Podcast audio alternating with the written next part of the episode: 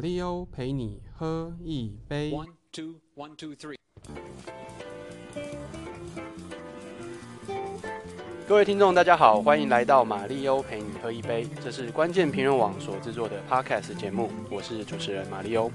我们每个礼拜呢，都会在各个领域中邀请一位朋友来跟我们分享他的人生故事，希望他们的故事呢，可以带给你不一样的观点、不一样的启发。每个礼拜三晚上在这里，让他们的故事陪你陶醉一整晚，干杯！好，大家好，我们今天邀请到的来宾呢是 GQ 达人分享的专栏作家林才佑，也是 Wine Test 品迷网的葡萄酒顾问。不过呢，大家现在比较熟悉的名字哦，应该都是莱特、Right。那莱特呢，本身是从事科技业哦，后来开始诶开始做起葡萄酒相关的事情哦，还到巴黎呃蓝带葡萄酒管理学院念书哦，取得侍酒师资格，也在巴黎罗浮宫 Grand Tasting 侍酒，这个经历非常的有趣，我们等一下可以来好好聊一聊。那说他又懂酒又懂美食，应该不为过，而且还很懂两性哦，还在 GQ 答案专栏里面写很多两性相关的东西。出过一本书《台北微醺小酒馆》，介绍这些有趣的呃餐厅跟酒食的指导。那我们一起来欢迎莱特，莱特。谢谢马里欧的介绍，谢谢谢谢。今天很高兴能够跟大家在啊、这种 on air 上面见面，可以聊聊一些葡萄酒跟生活上面的一些情趣两性的东西，葡萄酒美食这样子。嗯好，哎，我们先来看看，这个本来是科技业嘛，科技业本来是做什么啊？科技我本来其实在美国念的，呃，应该是说我大学念数学，在美国念 computer science，、嗯所以后来做在美国也有做过这种 R&D 嗯工程师，嗯然后回台湾就是在像在微软啊一些科技业去做像 pre sales、嗯去介绍一些产品，所以我后来发觉，哎，我喜欢面对人去介绍一些产品。那有一个想法，就觉得说，我在介绍这种科技冰冷冷的东西，那其实我应该可以介绍一些更生活化的东西，就像葡萄酒跟美食。对但是当初怎么样开始跟葡萄酒有沾上关系的？其实刚开始最呃，我不记得我第一瓶是什么时候喝，但是我开始呃一直在喝葡萄酒，应该是在美国念书的时候，嗯因为那时候可能应该说功课压力大嘛，然后又要写程式，然后当然要需要一些酒精，但是在美国的葡萄酒很便宜，可能一块九九的美元就可以买到葡萄酒。哦，然后反正同学之间就大家随便就是两块三块买买来这样子喝一喝，很很开心，对，而且这样子写程式也比较有灵感。写一写写错了，这是当当水喝就对了。是啊，那呃，但是喜欢归喜欢哦，但是会变成说想要变成也已经开始像是职业或是职涯在发展哦，这个起源是什么呢？起源呃，我会觉得我自己的人生规划啦，因为像刚提到我之前都是啊、呃念理工背景的，那也做了在科技业十来年，我算是觉觉得是完成父母对我的一个期望，嗯还包括说社会的一个投资，那我也做了就是呃把我所学的贡献出来，那也算。存了一些些钱来做人生的下半场的规划，那人生下半场的规划可能就是找自己的有兴趣的东西，那我那时候是在三十六岁的时候做这个决定的，然后就是把工作辞掉，去法国学习葡萄酒，因为想说试试看，至少人生下半场为自己而活，找出自己的兴趣这样子。等下你现在你说你三十六岁的时候决定做这件事情，是，但你现在看起来还是三十五 岁六岁的感觉啊。所以呃，很多人说看起来好像不是，因为其实我已经四十多岁了，所以很多人说，哎，为什么看起来，呃比较年轻？因为我觉得喝葡萄酒是有帮助 驻颜的。哦好，我们不能宣传葡萄酒疗效，但是这个很有趣哦。所以呃，因为我现在面对面，可能大家听众没有没有看过莱特，不知道，但他的网络上蛮多照片啊，你看一下他那个照片就知道了。这真的，你说他四十几岁，其实不太像哦，感觉没有修图，没有后置。对，看起来三十三十几的感觉哦。所以你后来一开始是选择去就去巴黎学嘛？对，我想说嗯葡萄酒的东西还是呃，因为法国酒大家还是最常被聊到，嗯而且也算是比较丰富的一个产区，嗯所以包括说甚至呃，我住在巴黎，要去意大利，要去西班牙，要去德国也都方便，嗯后来就选择去美食之都巴黎。嗯，对诶那我们在这个巴黎蓝带葡萄酒管理学院上课的时候啊，有没有什么最难忘的课程的故事啊？其实，在里面的课程当然会讲到葡萄酒的酿造、各个产区的一些规范，甚至包括说一些行销啦、财务课程都有。但是，其实最让我难忘的，反倒是在那边的所谓的 stage，就是一个实习的课程。因为其实，在法国，他的学制他会需要两次的实习。那一次的实习是去酒庄去实习，是亲自参与采葡萄、嗯酿造这些葡萄酒的那种亲身经历。其实大家会觉得说，哇，采葡萄哎、是不是就像我们去采草莓一样，非常的浪漫这样子？其实对，前面三分钟会觉得好棒哦，但是后来因为其实采葡萄它是整个腰要弯着，你要剥掉那些树枝，你才可以看到葡萄，然后才可以把它剪下来。所以前面三分钟会觉得很兴奋，到可能剪到七八分钟的时候，觉得腰好酸，然后剪到超过十几分钟的时候，觉得真的是不想玩了。这个这个发觉哦，这个工作真的是很非非常非常的辛苦，对嗯腰非常非常的酸。OK，所以喝葡萄酒是可以是很浪漫的事情哦，但是制作那个过程其实很不浪漫，对不对？对，其实它真的也是一个劳力产业的事情，而且其实在那边也呃看到了各种呃，就是很多不同的状况。比如说我在采收的时候，我是以学生身份，对，那那边就看到一些大概十六、十七岁的在那边采收葡萄。我本来想说，哎，他们可能也是来类似打工赚钱，然后一问他们是葡萄牙的年轻人，大概就是真的十五、十六岁。那他们来这边真的是纯粹是赚钱，一个小时的打工好像就是八欧多吧。那我问说，哇，你们从葡萄牙怎么来的？他们说搭廉价航空到了巴黎。那巴黎怎么？我之前在那个罗雅尔河罗瓦，大概距离巴黎呃几百公里，所以后来才知道说他们从巴黎是一路走过来的。用走的，我说哇，你们用走的啊？他说对，因为一个一则是省钱，但是他们在路上看会有没有人愿意载他们的，嗯所以一路这样过来。然后说哇，那你们住哪里呢？他们就说住帐篷。嗯一听就感觉哟，好浪漫哦！就说你们现在也住帐篷吗？他们说对。我说哇，你们帐篷是搭在哪里？他说那边的森林。后来我突然想到，这边就是那时候已经大概要十月了。十月在罗亚河，就是法国罗亚河，其实晚上可以降到三四度。哦，三四度的露营其实是很辛苦的。是然后后来又跟他们聊一聊之后，又想到说，那你们去哪里洗澡啊？你们是露营的话，这边也没有任何的露营设备。他们就说这边是罗亚河啊，我们会走一个小时去去洗洗身子。嗯然后我就想到说，哇，那个河水好像也是十度左 右。然后他说，对，就是没办法，习惯了就好。然后我说，不然就是啊、看我们今天采收完或明天，你们可以过来我们宿舍冲个热水澡，也比较舒服。然后就跟他说，诶，那你们想要吃什么料理？我顺便也去 supermarket 买个鸡肉啦、牛肉啦。他说他们吃素。我说哈，你们吃素？你们做这样劳力活，这么年轻，为什么会吃素？那他们只回答说，We have a belief，、我们有一些信念。嗯那我就可以看到说，哎，其实，在欧洲，有时候我们觉得说欧洲人生活非常的惬意愉快，其实他们也是有很多很辛苦的一群，然后非常的认命，然后同时很辛勤在工作的，对啊，不同的体会。嗯嗯嗯嗯，所以你这样子一个葡萄产收的这样一个实习，大概要经历多久？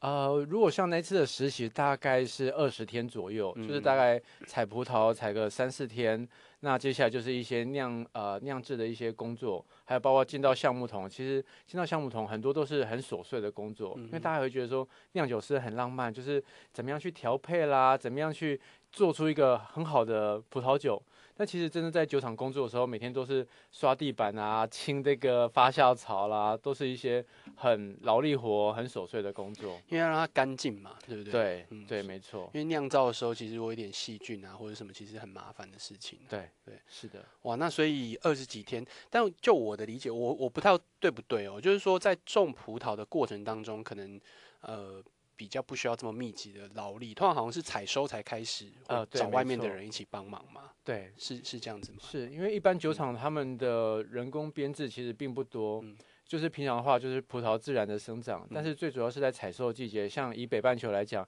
一般就是从九月开始到十月会是劳力最密集的，所以像刚刚提到法国，他们会从呃东欧啦或从葡萄牙来的打工的，那美国可能就是从墨西哥或其他地方来帮忙采收葡萄来做一些呃这种出活的人，对。所以大家这样采收季是一年就一次吗？啊、对，像呃，就是北半球，像我们讲欧洲，就是一年一次，嗯嗯但是呃，像我们自己台湾优产葡萄酒，对算是一年两一次。年两那我们就会说，哎、有夏国，有东国，尤其像现在台湾产最多葡萄酒的地方就是彰化二林，嗯哼哼之前是气做，那现在就是很多的一些小农庄，他们自己在做，大概二林现在好像也有十几家哦的这么多。葡萄酒农，嗯对，OK，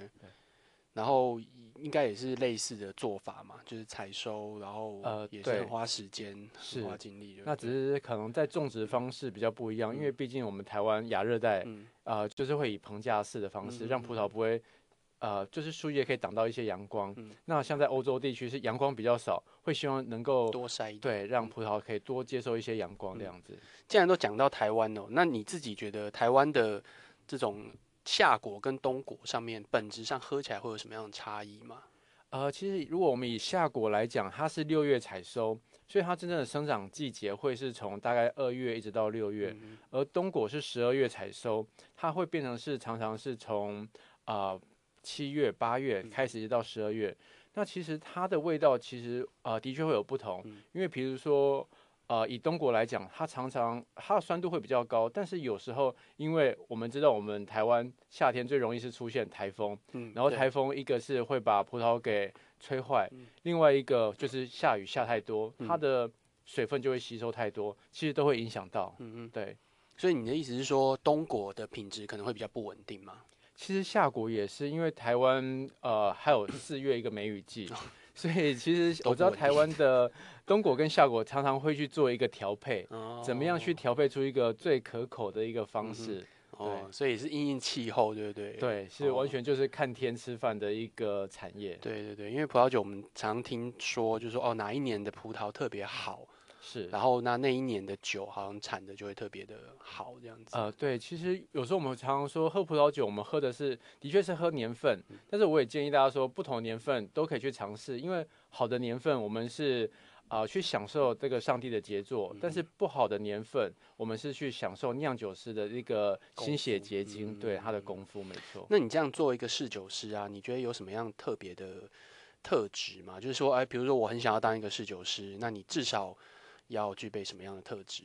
其实最简单就是喜欢喝酒嘛，啊？就喜欢喝，这是基本的，对对不对？不因为侍酒师呃不能完全不能，就是不能够说他不喜欢喝酒，嗯对，因为再怎么样你一定要去碰到去品尝这个酒，你才可以跟你的客人说这支酒是什么样的一个感觉。那当然说我们常常侍酒师一次要啊试一百款酒，我们会去吐掉没错，但是呃多多少少还是会喝进去一些，所以我觉得酒量也当然要有一定的水准。那包括说对于自己的嗅觉啦、味觉这种敏锐度是需要慢慢去培养、去感受的。嗯对，所以你你刚刚讲说我们在试酒的时候会就是喝然后会吐掉嘛，这是这是等于是 testing 的一个部分。。对，算是 testing。那除了这 testing 之外，平常试酒师工作会有哪些呢？呃，平常如果说在饭店或者餐厅的一个侍酒师，他有一个算是前呃，就是面对面对面客人在服务的一个工作，就是一个客人进来，他要去介绍呃酒单，去介绍看一下说客人点的食物是什么，然后去做一个餐酒搭配。那就是在跟客人在介绍的时候，同时开酒这些开酒的桌边服务要做得很到位。那其实如果说餐厅不是在营业的时候，它有很多的前置作业，比如说呃设计酒单，然后管理这个酒窖，因为他必须知道库存还剩多少，然后也必须知道说，哎，现在有什么新进的酒比较好的酒，然后要跟这些酒商去做一些 deal，然后选择一些好的酒，然后甚至做一些像啊、house wine 的促销啦，然后做一些餐酒搭配的活动这样子。所以就是管理所有的酒相关的事物就对了。对，其实还呃，其实侍酒师、收马利叶这个其实是很广泛的，不只是酒，包括任何的议题。因为其实像我之前在上课的时候，啊、我们有一个题目，变成说，哎，今天的课，呃，我们的菜单出来了。酒单你都配好了没错，但是有个客人说他今天不能喝酒，你应该搭搭配什么果汁让他来享受这个食物呢？哦，然后甚至包括水，每种水，呃，餐厅里面有的水有分硬水、软水、气泡水这些，你要知道它的质地，然后来搭配食物。对，你在第一次就是 serve 的时候，有没有什么很紧张啊？然后开开酒的时候，然后出了什么事情？哦，第一次的时候印象中是还好，反倒我是想到有一个例子是，很多人会问说为什么啊侍酒师要开瓶之后要去闻软木塞？啊，对对对，对，其实我会建议说，一般我们在家里喝的确不需要去闻软木塞，为什么？但是侍酒师一定要闻软木塞。我分享我一个很尴尬的例子，就是之前在法国呃试酒的时候，刚好有一组是啊、那法国餐厅嘛，但是是一组大陆人来，那他们当然说，哎，这当然你去做 serve。然后他们看到我的试酒刀也很特别，是一个木质的试酒刀，嗯他们说哇很特别，可不可以给我看？所以我当我把软木塞一拿起来的时候，他们就拿过去，所以那个时候我没有闻软木塞，然后我就一边跟他们聊，然后一般试酒师还可以自己倒一杯试一下这个酒的品质，所以我没没。没闻软木塞的状况下，我自己倒了一杯，又在聊天的状况下，我没有闻酒，直接喝下去，然后一发觉，哇，这个怎么那么酸，又酸又涩，这个酒已经变质了。那我们喝到酸的东西，让脸会皱起来。然后他们就说啊，你你怎么了？我说哦，这支酒变质了，偏已经有点变，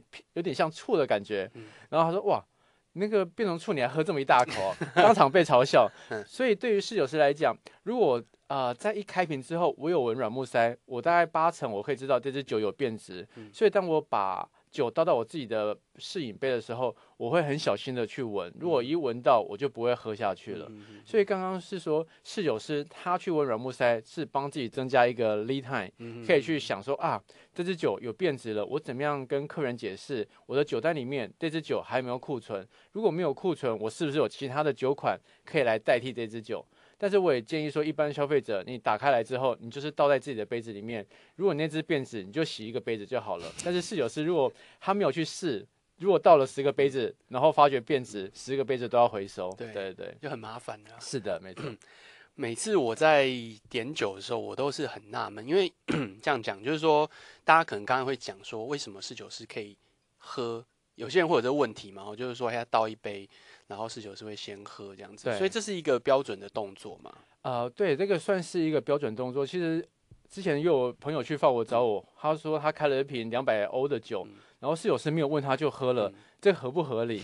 我跟他说，其实在在法国的餐厅里面算是一个合理的动作，因为对于侍酒师来讲，他必须先去试这支酒有没有变质。那我那个朋友也说，哎，我自己常在喝啊，难道我自己试不出来吗？我说不是每个人客人都像你这么懂酒，而且说实在话，因为酒的产地，呃，各地有各地的特色，有些产地它会让它有点微氧化，所以微氧化的感觉就有点像绍兴，会有一些呃陈年的味道，或者说是核果的味道。有些人会觉得说这个味道好像不太对了，但是对于侍酒师，他会跟你解释说这是当地的酿酒师想要所赋予的味道。那有些人他可能呃。对于有些味道，哎，特特别有感觉。那酿酒师啊，侍酒师他喝过之后，才可以去跟你说明说，哎，这个酒本身的味道就是这样子。那我们我们自己会喝吗？因为我看好像我在台湾点的时候，通常他就是问说我要不要试一下这样子。对，我通常因为我自己不太会喝，所以我也不太去试啦。OK，那所以国外是也会问说，哎，要不要试一下吗？还是？哦，对，一般来讲，比如说你酒单点了一支酒之后，他在开瓶之前一定会跟你确认说这瓶是你要点的酒。那没错之后，如果你是马里欧，你是客人，呃，你是主人，你这边有其他的四五位客人的话，我是侍酒师，我开了酒之后，我一定会倒大概一杯呃一口的的量，让你先去试一下。这个让你试的目的是，变成说我这边侍酒师我试过，确定没问题，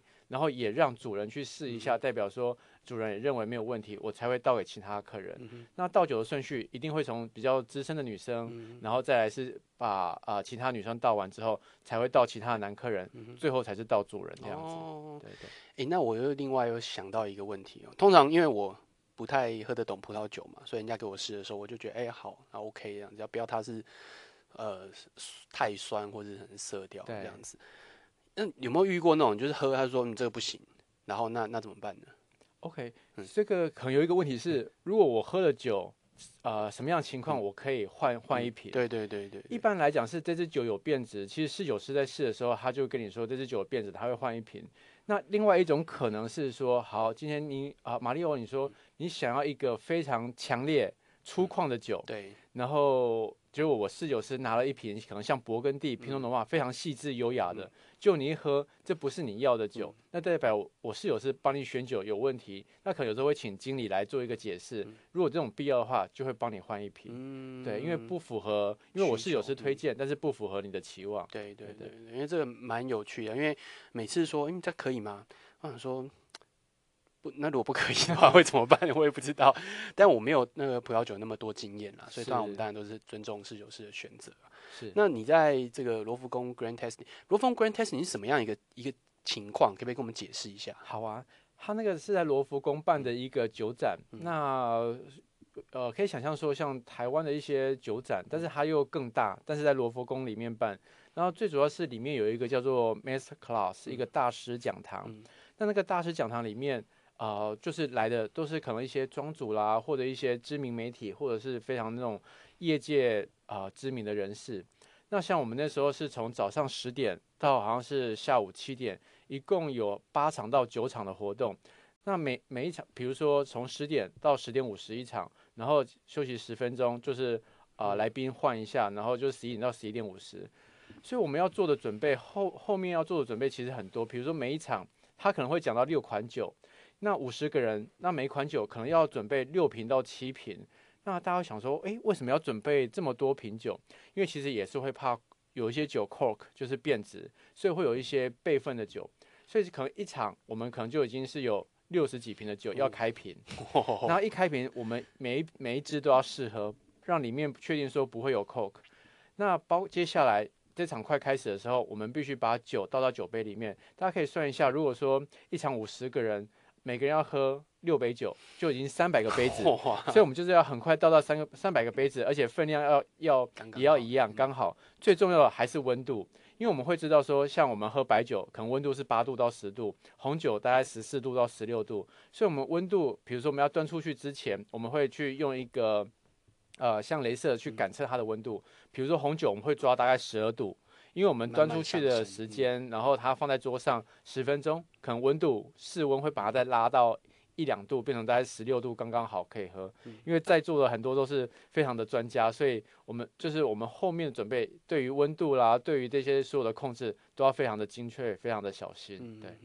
哇，所以其实非常忙碌的一个，对，那天手，比如说嗯。像有一次那个开香槟一开，然后我刚开六十几支，但是手都手都冻僵。快没力了，对，而且又冻僵，嗯。嗯。哇，真的是很辛苦，但这也是蛮有趣的一个，很好的体验对，不见得是每次回台湾可能真的也没机会去，一次开个几百对 这么大的一个阵仗。OK，这个当侍酒师哦，我们想说它是味觉跟嗅觉的一个呃，你要很有味觉的敏锐度啊，嗅觉敏锐度啊，然后能够品尝出来它的好跟坏，还有一些它的特色。所以，那平常你会有一些什么呃，尽量避免不吃或是不做的事情吗？来做一些保养之类的。呃，其实我现在工作会比较像是 promoter，去怎么样去介绍葡萄酒，算是比较像品酒师。嗯，那同时去跟大家说，哎，怎么样去做餐酒搭配？所以大家会觉得说，常问我说，那你这样子要试那么多酒，你的味觉要很灵敏，是不是就不能吃麻辣锅？嗯其实并不是这样子，反倒是因为我要让大家知道说，麻辣锅可以配什么酒，我自己也要去吃辣。然后，当然我自己本身爱吃辣，是，然后再搭配一些酒，才可以跟大家说，嗯哦，原来麻辣锅搭这些酒有什么样的特殊之处，或者可以并出什么样的火花。嗯那如果呃刚刚也提到说怎么样去保养，其实我觉得反倒是说怎么样去练习，因为我们的嗅觉，我觉得一直以来都是被忽略的一个器官、一个能力、感官。那其实比如说我们在吃便当的时候，很容易一边看电视一边吃便当，嗯可能一口饭里面又夹着四季豆，又夹着鸡肉，其实常常会忽略掉食物原本的味道该是什么。因为常常我们在在啊、呃在讲品酒课的时候，我会说这支酒有哪些味道，在问大家，大家一时答不出来。然后我突然说这个有点巴拉味道或青椒味道，大家说哦对耶。那其实我们大家常常闻闻到这种味道，其实没有跟脑子的味觉记忆去做一个连接，甚至我们有时候走在路上，比如仁爱路的这个行道树上，它秋天有秋天的味道，夏天有夏天的味道，有时候不妨放慢脚步，不要看手机，闻一下这种大自然的味道，然后让它这种味道深深记住在你的那种味觉的记忆库里面，会更好。所以就是有一些感受，通常我们就是忽略了这个，每天好像都常常这样做，然后就忽略了很细致的一些感受。像你刚刚讲的，吃个便当三四个菜一起混搭在里面，对当然很难去感受到每一个不同的味道是什么哦。对，那呃，我们刚刚讲说麻辣锅，就是对啊，麻辣锅要怎么配？麻辣锅这么重口味的一道。讲食材嘛，反正就是一个菜肴哈对。那我们在这个葡萄酒这种好像比较细致的东西，啤酒我们可以想象啊，就是直接就 拎拿就干下去这样子。那那麻辣锅我们葡萄酒怎么搭？啊，那你那你平常吃麻辣锅，你会喝什么东西？我们真酒类以外，哦，酒类以外，对平常酸梅汤嘛，对酸梅汤哎酸梅汤的特色是什么？酸梅汤酸咯，酸酸甜酸酸甜酸甜。对，那我们也就是去找一个酸甜酸甜的酒，嗯因为其实为什么麻辣锅要配酸梅汤？因为酸可以解油腻，麻辣锅是油腻的。嗯那它的麻辣锅里面辣可以靠甜度这种我们甜的感觉来做平衡，所以有时候我会比较像推荐像是意大利的 Moscato、嗯 Moscato d'Asti，它那种就是酒精浓度大概是五六度，那有一些些的微气泡，那甜度也有，然后甜度的背后一定都会有一个酸度，嗯那它其实就跟酸梅汤很像，但是它又更细致，带有一些蜂蜜味啦、忍冬花的味道啦、橙花的味道，甚至还有百香果那种香气，又是属于比较优雅。所以我们可以尽量去找一些甜酸的微气泡酒，甚至像是 prosecco 啦，甚至像是一些呃德国的甜白酒，其实都可以拿来搭配麻辣火锅。但应该太甜也不太好。对，也不能太甜，嗯或者是说，如果你点的是小辣的，你就配微甜的；你点的是中辣的话，你就搭配一个稍微甜一再点的。点如果你点的是大辣的话，哎，你就可以选择是不是要再更甜一些。点，还是喝酸梅汤好了。对对不起。然后呢？然后如果说，呃，其实像有时候我们甜酒，它的呃酿造采收是比较繁复的，所以它价钱也会比较高。，嗯所以有时候我们建议说，在搭配麻辣火锅的时候，你喝饮料是图个爽快，嗯其实不需要配到太贵 太贵的那种呃甜酒，嗯可能就是像我刚刚说的 Moscato，它可能一瓶大概几百块，六七百块就有。我觉得这样拿来搭配麻辣火锅会是最棒的。嗯，对，就还是要看吃什么啦，哈。对，麻辣锅这个，大家有些时候真的就是快乐而已。对就是通常不太 care 旁边搭了什么东对，西。就图一个爽快，然后你吃辣那个辣的又热的东西，然后喝一杯冰凉的东西，那种感觉是很爽的。嗯，这个蛮有意思的哦。那我们这个搭配餐啊、有没有什么呃餐酒搭配的一个原则哦？通常因为可以搭配的方式太多了，那我们也可能酒类也太多种，尤其以葡萄酒对来讲，新大新世界旧世界很难去挑。有没有什么基本原则可以给我们听众参考一下的？好啊，呃，其实有时候我们会说地酒配地菜，因为不只是葡萄酒，像我们常常呃，我相信大家常去日本玩，日本的清酒其实他们都会写一个地酒，地他们的地酒就很容易配他们地菜。那比如说像我们讲到法国，比如说勃艮第那边很有名的布列斯基，它肉质很纤细，就适合配勃艮第纤细的酒。那如果说像我们到波尔多，它酒比较比较浓郁，比较浑厚。那其实那边有一个名菜叫做那个血肠，嗯就是像我们的香肠，但是里面是塞内脏，它的味道就非常重。那这这种酒拿来搭配他们的波尔多酒就会很棒。这是一个原则，就是地酒配地菜。另外一个就是我们啊、来感受食物的重量。诶，马里奥问你一个问题，你觉得鸡肉跟牛肉谁的嗯重量比较重？那应该是牛肉吧？应该是牛肉。对啊，但是如果说我说牛肉是清炖牛肉面的牛肉，鸡肉我拿去炸，嗯，再加美乃滋酱，哦，你觉得这样谁会比较重？诶，这个很好的问题耶，这样好像应该是鸡肉会比较对，鸡肉会比较重嗯。其实我们常常会说，哦，就是看肉的食材，一定是牛肉、羊肉重于猪肉，再重于鸡、鸡、鸭、鹅这些。其实我们会应该把一道菜把它看作食材，看作烹呃分作烹饪方式，还有最主要像法式酱汁的部分。其实像法国有一个很有名的菜叫做红酒炖牛肉，嗯它的红酒就是它的酱汁，炖就是它的料理方式，牛肉就是它的食材。我们把这三个东西加起来之后，才是它的一个重量重量所在。那我们知道炖的方式其实不不会像油炸、烧烤那么重。那牛肉本身是重的，但是透过炖，它可能就是呃比较属于 mild 的平和一点点。嗯那红酒的酱汁可能是又带有一些酸度的感觉，所以我们知道，哎，这样子一个牛肉可能就是不是像我们吃的那种 barbecue 牛排这么的样子的厚重，嗯所以我们会把这样子来评定一个食物的重量之后，我们再来选定酒的呃它的重量性。嗯那有时候酒的重量性，有时候新世界的酒，像美国的酒，我们一般来讲会是比较重的。那接下来可能就是到旧世界，那葡萄品种也会有差，可能像 CS Cabernet Sauvignon，一般我们觉得是比较强烈的重量厚度，或者是西班牙的 Tempranillo，那到一直到最轻的，可能就是像 Pinot Noir 啦，像 g a m 的一些，对。但我们刚刚常常听到在喝酒的时候，我们会讲这个细致啊、优雅啊。我我相信可能听众在刚开始听的时候也会觉得很奇妙，就是所谓的细致跟优雅到底是怎么一回事呢？你你自己可不可以跟我们解释一下呢？OK，一般我们说细致优雅，最常来形容的就是单宁。嗯像大家喝红酒一定都感受到所谓的一种咬口的感觉，就是嘴巴哇缩起来的那种感觉，那种是一种单宁。单宁并不是我们味觉感受到的酸甜苦咸，而是一种触觉的东西。那我们说，呃，单宁优雅细致，我们可以其实想象看，我们嘴巴里面的触觉跟我们手上的触觉是很类似的。我们手去摸一个蚕丝布的时候，是不是细致优雅的？当我们摸到棉布的时候，可能是温暖的感觉，但是摩擦力是足够的。但是当我们摸到麻布的时候，是不是就很粗糙？对，那其实这种这种啊、手摸到呃布料的这种感觉，就像我们嘴巴碰到单宁的感觉。那我们嘴巴刚刚说到细致优雅，就是比如说像拼通的话酿造出来的细致优雅，就是它的单宁，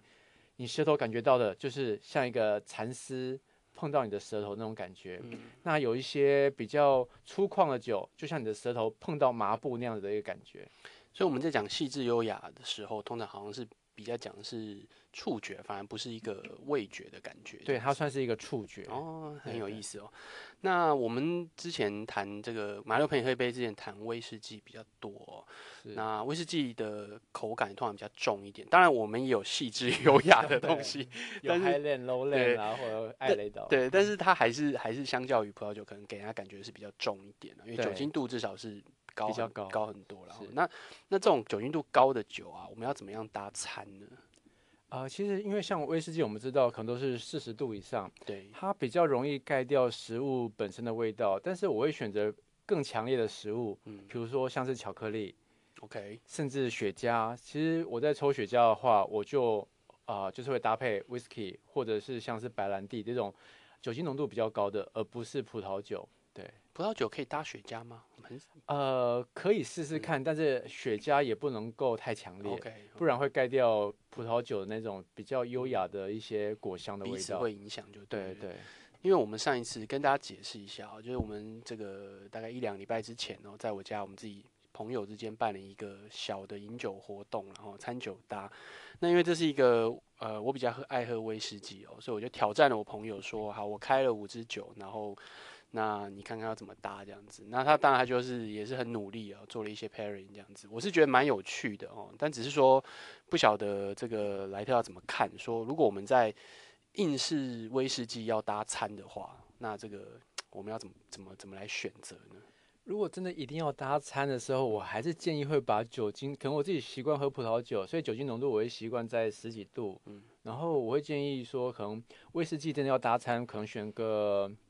啊、加可以加一些冰块的威士忌，嗯比如说像啊、Johnny Walker、Johnny Walker 这个 Double Black，嗯加个冰块，让它的酒精浓度稍微降低一些些，然后拿来搭餐，我觉得是还不错。嗯就有点像是说，哎、我们有时候看到那种父职辈的拿高粱来搭餐，对，对，那不然就是说把 whisky 冰一点点，然后让它顺口一些些，然后酒精浓度不要盖掉食物的美味，这样就好了。父职不搭父职被搭拿高粱搭餐这件事情，嗯，这是蛮有趣的，因为我们家的确以前的确是这样喝的哦，就是吃饭的时候配高粱哦，蛮有趣的。但是现在好像呃年轻比较年轻人比较少少干这种事情对，可能口味口感不太一样。对，通常我们会讲呃颜色搭配嘛，我们常常听到就哎白酒配白的、啊，然后红酒配红红肉肉嘛，对不对？那这个原因是什么呢？差异性在哪里呢？其实啊、因为红色的颜色一定比白色来的强烈，是那其实我们食物在搭配上面也是觉会说，强烈的食物的口感搭配强烈的酒，淡雅的食物的口感来搭配淡雅的酒，那就是所谓的红酒配红肉，白酒配白肉。但是这个方式，我会建议大家，就是这个是一个很好的安全牌。但是如果说你想要有一些 surprise，呃，想要不同的，就像我们刚刚说，食物的重量可以去分。那比如说刚刚我们说鱼类是白肉，但是你今天是用红烧鱼的话，你可以试一些比较清淡优雅，像刚梅的红酒来搭配。但是如果说像是刚刚说牛肉，但是是清炖牛牛肉面的牛肉，你可以找比较浓郁的白酒，美国的白酒，然后进桶比较久的白酒来搭配也是可以，嗯，而且效果会不一样。所以它就是一个反差就对了。虽然是红配白，对但是我们就是刚好，如果你重的话，我们就挑重一点的这样子。呃，对，但是有时候还是要要小心，因为如果说你红酒去搭配一些海鲜，嗯。如果没有配好的话，可能你会觉得哇，怎么会出现一些腥腥味啦、铁锈味啦，对，会会发生这样一个情况。嗯对，对啊，所以我每次在那个那个喜宴的时候，这个风险就很大，因为喜宴上通常一定会有海鲜嘛。对。对，然后但是它通常搭配的酒都是红酒，很少看到喜宴配白酒的哦、那这个悲剧要怎么避免呢？我个人碰雷碰了好多次，我是怎么办？我们就是碰到海鲜的时候就不要吃，还是不要喝吗？还是 还有什么呃其他的方法？对，如果海鲜的时候，就建议说，哎，有啤酒的话，就先叫个啤啤酒酒，不然就喝个果汁，不然就自己带酒。嗯对，因为其实红肉，因为一般在喜宴的红酒味道都偏重。对，对那喜宴呃刚开始的一些什么海蜇皮啦，一些鱼肉，其实配上这种红酒，的确会出现嗯铁锈味啦、腥味这种这种味不好的味道。对，所以我会还是建议说，前面的海鲜如果有啤酒，就就喝一下啤酒。对对对，哦，还是说我们那个喜宴要办喜宴，朋友就找我们莱特问一下，到底要好啊，推荐什么酒，不然这个风险实在是太大了、哦。就自己偷带一瓶这样子。对对对，因为我我真的踩过太多次雷，所以导到后来就是我们只要是海鲜类都都不要喝这种红酒，比较比较安全一点、啊。对因为尤其是喜宴的酒，你也通常没看过啊，不知道是哪里来的这样子。而且像我们中式的菜，或者说喜宴的菜，常常是海鲜完结束，哎，变成鸡肉，鸡肉完之前之后又变成一条鱼，嗯。鱼之后又变成一个呃可能勒排嗯，勒排之后又又突然上一个海鲜，嗯所以它的海鲜跟肉类常常是交交替的。对，那在欧洲或者说以法式餐来讲，会会避免这种情况。嗯前菜可能就尽量是海鲜，然后第一道主菜可能是海鲜，那接下来才会是呃红肉类的牛肉啦、羊肉啦、嗯这些东西。我们通常去吃饭哦，就是刚刚讲餐酒搭嘛，吼，那嗯，我我讲一下我的问题点是哪里来的哈，就是去年我去美国嘛，然后去一些 fine dining 的餐厅哦，那当然就呃点了餐，当然就是会不免要点一瓶好酒，那前开胃酒通常他们都会先想好，就可能准备好给你，对香槟对对，就给你了。那但是主菜要搭配什么酒？但是这一道餐吃下来，通常它都会有很多选择，就不是只有主菜而已，还会有一些前菜啊，懂这些东西的。那碰到这样的情况，就是可能选择非常多哦，那个菜一路下来各种各样不太一样，那可能也不是厨师自己搭配，是我们自己选的哦。对。那这时候我们在挑酒的话，该怎么样挑？有没有什么比较安全百搭的？因为我们可能只点一瓶，我们也不可能点个好几瓶放在那边让我们这样喝哦。有没有什么点法呢？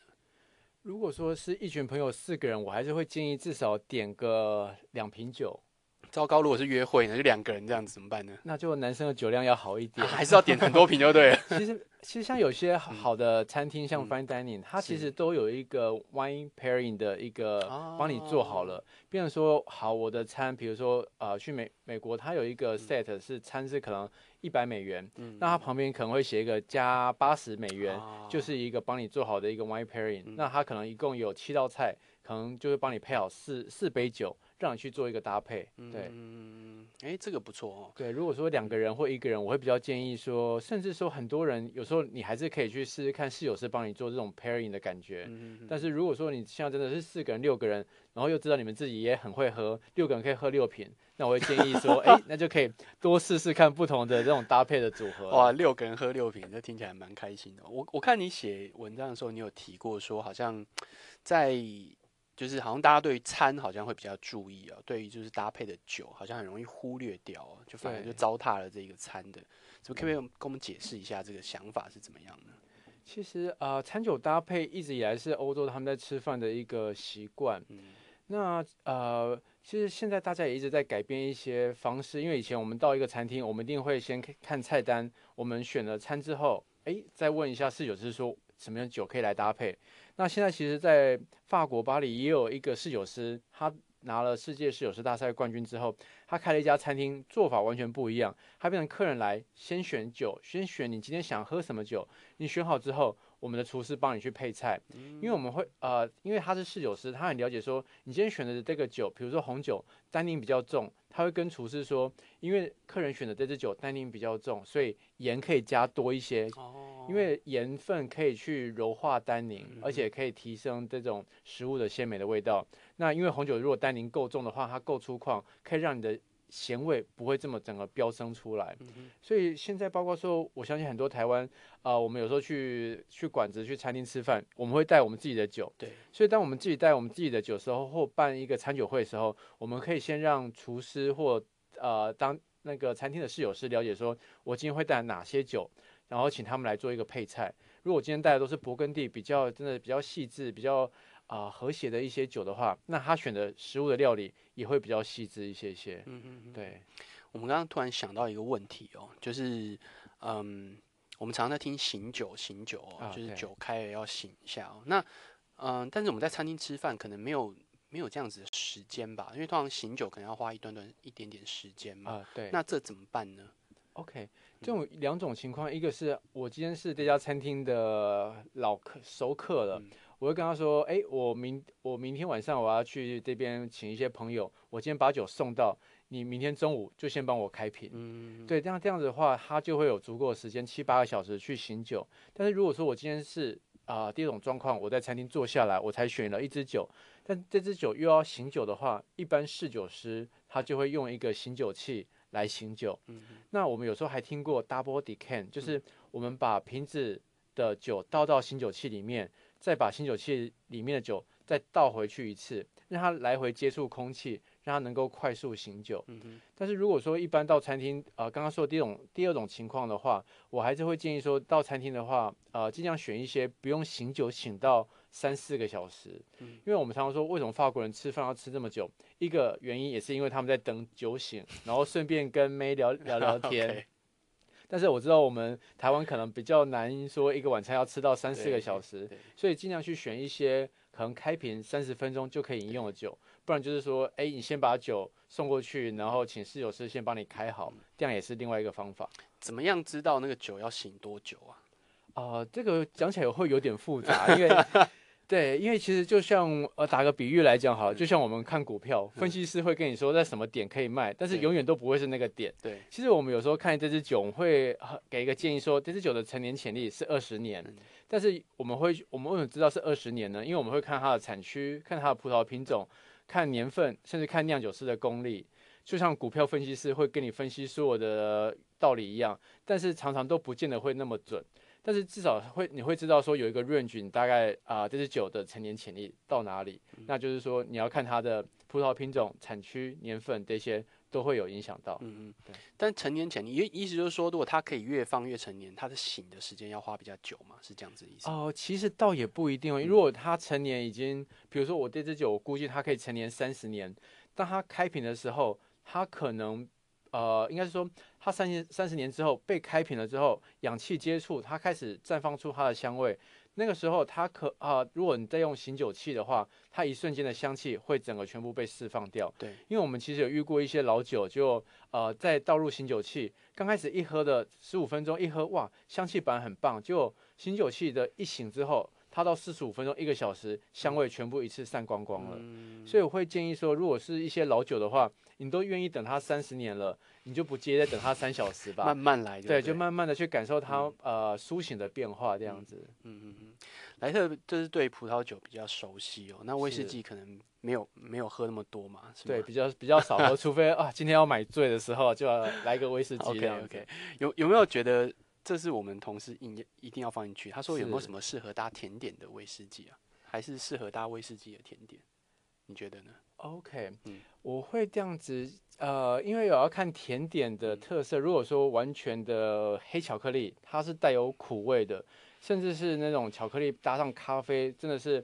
特别的苦，那我可能会选像是艾雷岛的 Arbeck 这种威、这种这种威士忌。但是如果说它是比较偏甜美一些些的，像提拉米苏这种，我可能会反正反倒会选像大摩。这样子的一种感觉，就是它的果香甜味会比较强烈。那如果说只是轻松的，呃，轻松的甜点，呃，比如说配个什么樱桃派啦或什么，那可能就是真的像啊、我觉得 Johnny Walker 那种调和式，其实就就就可以很棒了。嗯嗯，对所以这就带到另外一个问题哦，就是我之前想要写一个文章，就是说，哎，要介绍女生喝威士忌哦，然后我后来发现这个有一点难度了，但不是说非常难，但有一点难度了哈。那因为通常女生可能觉得，哎，葡萄酒至少酒精浓度比较低啊，哦对，相较起来。那以你自己的经验，或者说你上课啊，或者跟朋友聊天啊，这样子，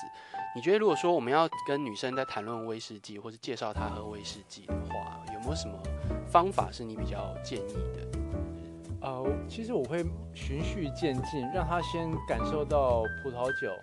因为葡萄酒像刚刚马里奥你说的，也是啊，女生会觉得比较可以接受，而且酒精浓度没那么高。然后我会去，呃，因为葡萄酒是酿造的，我会让她再去喝 cognac，就是白兰地。嗯，那白兰地，他觉得啊，反正也都是葡萄酿造，但是只是变成蒸馏，他觉得开始慢慢开始觉得哇，白兰地也很香，然后有呃葡萄这种果香的香味，然后慢慢他习惯到四十几度的酒精之后，再转换成威士忌。因为我们常会觉得威士忌是比较偏呃男人喝的，因为它是从这种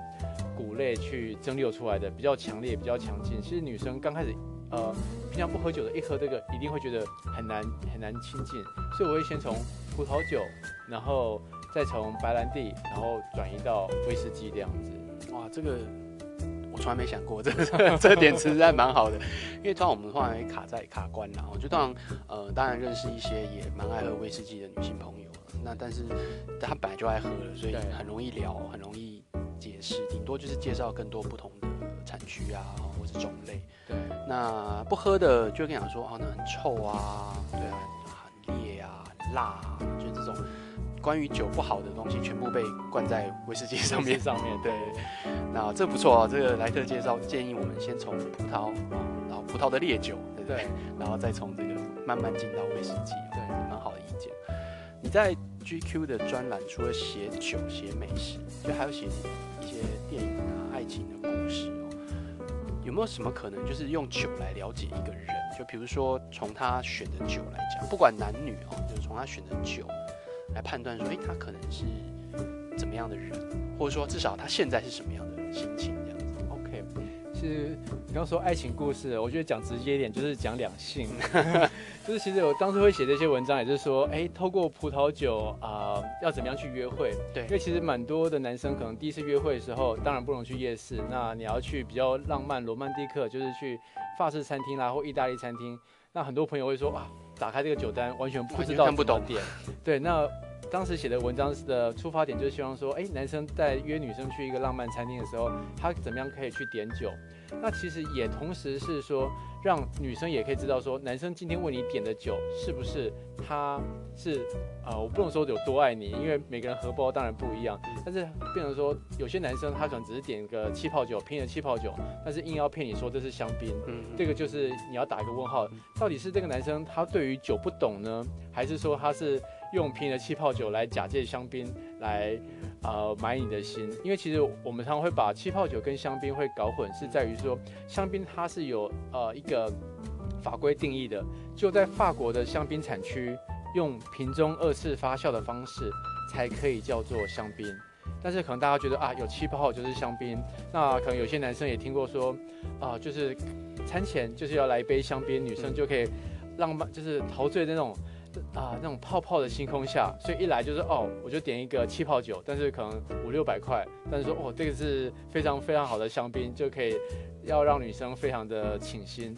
那其实透过男生的选酒，女生可以去知道，那男生在跟女生在聊葡萄酒的时候，也可以去知道说他对于啊、葡萄酒的品味啦，对于食物的品味到哪里，可能会喜欢甜甜的酒，可能就是一些年轻女生。但是当他喝的越来越多之后，他可能会想要更多、更优雅、更不一样、更有层次的一些味道。其实喝葡萄酒的演技有点就像是听音乐，可能我们刚开始年轻的时候听音乐是想要听 rock and roll 那种哇很澎湃的感觉。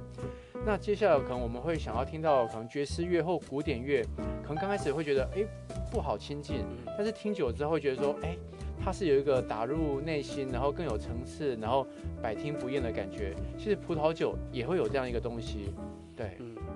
所以你刚刚讲的很有道理，就是我们要怎么样选酒，其实也代表我们自己的一个品味在在哪里。哦是的，但是我们其实常也是一个很大的困扰，就是吃饭的时候，我通常通常我都会选，就是说，哎，这个餐厅配的一些 house 啊，那是这个餐厅选 house 它有什么样的一个基本原则吗？就是如果你一个侍酒师的角度来讲，OK，一般在选啊、室友是在选 House Wine 的时候，一定是符合呃一般大众的，就是它的果香味道一定要很足够，就是大家酒杯一拿起来一闻就觉得哇，这好香哦，这个有什么样的，比如说红梅的味道啦，有荔枝的味道啦，或者是说各种花香啦，或者包括说橡木桶的味道，可以很明显的感受到，因为这种是最好卖的。那其实这种好卖之余，就变成说啊、他一天可以把酒一次赶快解决掉，因为 House One 的变成说它一打开，如果说你放到隔天，当然还是可以卖，但是味道会也降低，所以他当然希望说今天可以把这支酒全部卖掉，那是符合一般大众可以喝的酒。嗯嗯那一般 House One 来讲，它也不会是太太贵的一个酒，因为大家就是可能两百块、两百五、三百，大家可以消费得起，然后可以啊、我今天我先点海鲜拼盘，我可以来一杯单杯的白酒，然后等一下我的伊比利猪，我可以一杯单杯的红酒，诶，接下来用牛排，我再换一个更重的单杯的红酒来配这样子。但是我们怎么样给你？像你刚刚讲说，让女生可以，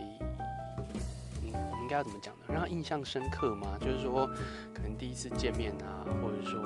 纪念日的时候，是对啊，有一些印象深刻。但这个好像真的还蛮不容易的，这要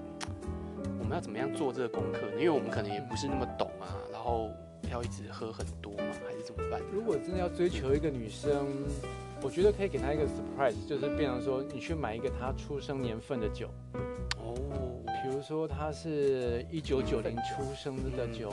那你就去买一个一九九零的酒，嗯。那可能会觉得哇，一九九零的酒可能是不好找，对，那可以去找一些甜酒，尤其像波特酒，尤其像波特酒这种都有很多老年份的，而且价钱不贵，可能一九九零，可能现在几千块都还买得到。嗯而且波特酒又可以放比较久，因为它算是一种加烈酒，因为它是葡萄酒里面再加上白兰地，而且它适合在甜点的时候上，因为它是有甜度的。是，那搭配一些甜点可以很棒，而且是变成说，哎，你呃主餐也吃完了，酒也喝到一个微醺，然后最后拿出来说这是你年份的酒，然后再哦品尝一下，它一定会特别的哇，倾心，让哇你觉得你怎么可以找这么这么用心找到我年份的酒？这个招真的蛮蛮多的哦，蛮不错的。那当然千万不要挑错年份哦，就对，不要记错，不要记错年份这样子哦。有点尴尬哦。本来是要给妈妈的酒，就拿来给女朋友就糟了。哦，这有点尴尬。对，说啊，这个是国历啊，民国，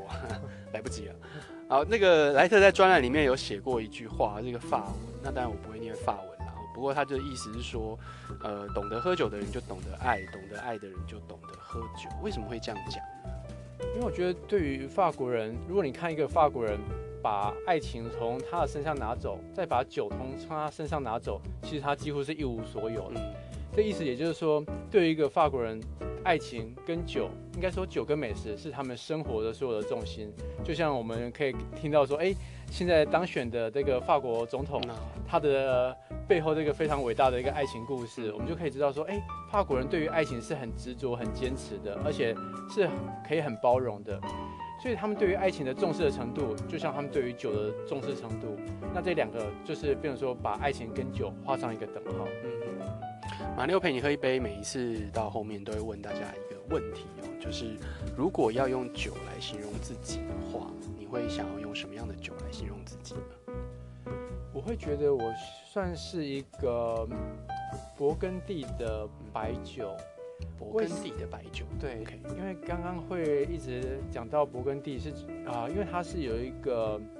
历史典故的，因为它其实透透过修饰啊、花很长时间去了解它的土地，了解它的风土，才可以酿造出现在这么这么棒的一个酒。那特别会说是白酒，是因为我自己比较喜欢白酒，还有包括是说白酒它会随着时间颜色越来越深。那我也觉得希望说自己的人生的历练、自己的智慧，就像是白酒，从原本的是啊、就是微黄微绿，一直到变成一个琥珀色。那它的味道也因为随着成年会有一些啊、成长、一些改变这样子。就是有随着时间过去越来越有智慧的感觉。对，可以让人生的经历去累积而且同时这种美好的味道也可以去造福其他人。嗯，对对他讲的实在是非常非常好。好，这里是马里欧陪你喝一杯。每个礼拜呢，我们都会邀请有趣的人来这里说有趣的故事，让他们的故事陪你陶醉一整晚。如果你喜欢我们的 podcast，请分享到呃这个 podcast，并且推荐你的朋友一起订阅。不管是用 iTunes 或是 SoundCloud 都可以找到我们。也欢迎到我们马里欧陪你喝一杯的脸书页面按赞。如果我们有最新的消息、访问、专栏，还有品酒会资讯，都会公布在那里。今天跟我们一起说故事呢，是呃品民网的葡萄酒顾问莱特，那他也是 GQ 达人分享专栏的一个作者，那跟我们讲了很多关于葡萄酒、关于餐酒搭配，然后还有诶跟爱情、两性哦这酒的关系哦。希望你今天听得开心，我们谢谢莱特，我们下次再见，拜拜。谢谢大家，谢谢。